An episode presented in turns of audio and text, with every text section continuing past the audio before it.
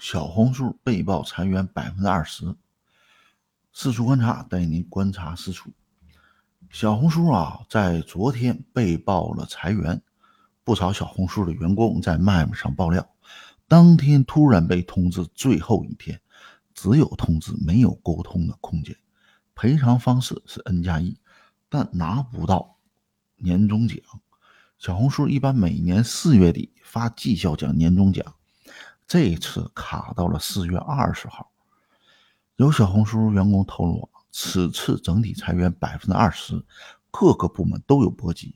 波及的应届生和试用期的员工非常多，北京、上海的员工均有被裁，但也有说法称是正常的盘点优化，属于末尾淘汰制，去肥增瘦，优化完呢会开启招聘又一轮的招聘，不过呢招聘量不大。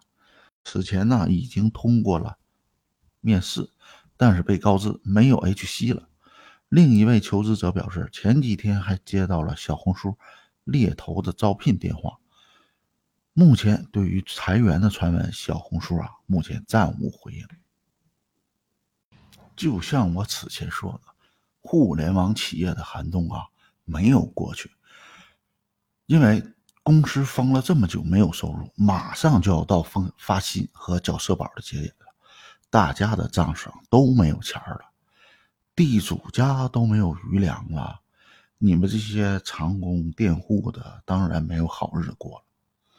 我猜测啊，在四月三十号之前，上海的企业应该还有一波大的。最后呢，奉劝所有的职场打工人。一定要增强核心竞争力，那么就不用担心被裁员，也不用担心没工作，怎么样你都能健康向上发展。对这件事儿你有什么看法？评论区留言告诉我。